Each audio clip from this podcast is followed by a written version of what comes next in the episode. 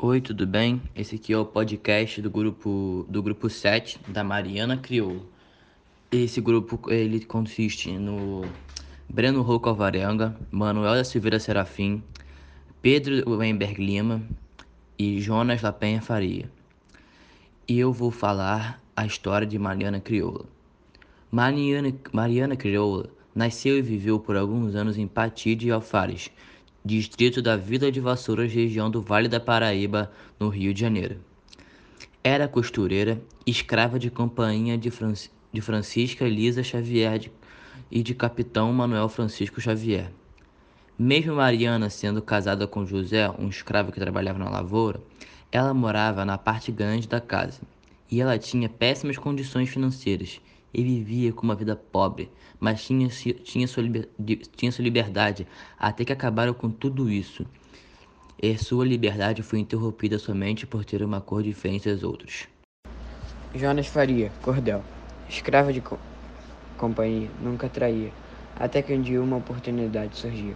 Com seu amado fugiram pelo pasto, mas acabaram sendo capturados e obrigados a ver seu amor torturado. Era estuprada, amarrada e violentada mas em nenhum momento queria voltar a ser escravo. Diz que preferia morrer do que voltar a ser escravizado. Parte de se queimava só de pensar na ideia que ressoava. Não queria, não queria voltar a ser escravo. A escravidão sempre foi algo horrível. Destrói, corrói e não deixa voltar aquilo que um dia um escravo foi capaz de pensar. Passar por algo tão traumatizante, com certeza horripilante. Deve acabar com a capacidade do escravo de sonhar, sonhar com a vida, sonhar com a maturidade, sonhar com a liberdade. Mariana queria o amanhã, queria não se preocupar com o chicote suar. Mariana sempre viu o futuro, sabia que um dia, os, um dia os negros não seriam mais mudos. Ela tinha uma ideia, um ideal, e foi até o final. Lutou, lutou, até que sua vida acabou. Ela é um símbolo, o símbolo de luta e da justiça, e suas memórias não é coisa que se desperdiça.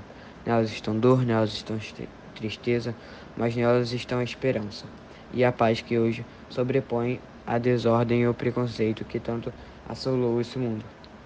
Mariana serve de inspiração para todas as jovens negras de hoje que a conhecem. Seus ideais deveriam ser passados para frente, pois é isso que ela merece.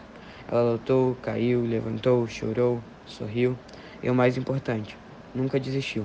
Mariana era humana, tão humana quanto as pessoas que a violentavam e a controlavam diariamente. Ela não mereceu o que com ela aconteceu. O que ela dizia é importante para brancos, negros e todo o restante. Grupo 1 Mariana Crioula Black Lives Matter O Black Lives Matter é um movimento que zela pela igualdade racial e pela proteção contra a violência a negros. Esses são os mesmos conceitos que Mariana empregava suas atitudes e falas enquanto viva. O Black Lives Matter iniciou-se quando um negro foi morto injustamente por um policial branco. Ao mesmo tempo que Mariana Crioula lutava para que, não, para que os negros não fossem mortos, escravizados, assim como, assim como acontecia antigamente.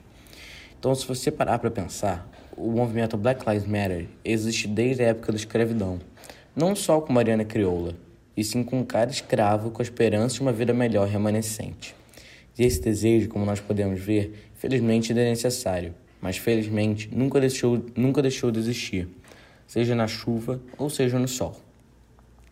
O Black Lives Matter de hoje é apenas a continuação de uma luta há muito tempo iniciada que torcemos que acabe logo, mas até lá o desejo dos negros, o mesmo desejo que vivia dentro de Mariana, ainda, ainda vive até hoje dentro de cada alma negra que hoje vive. Grupo Piero Pondado Lima, Henrique Gonçalves, Manuel Serafim, Breno Roca Alvarenga.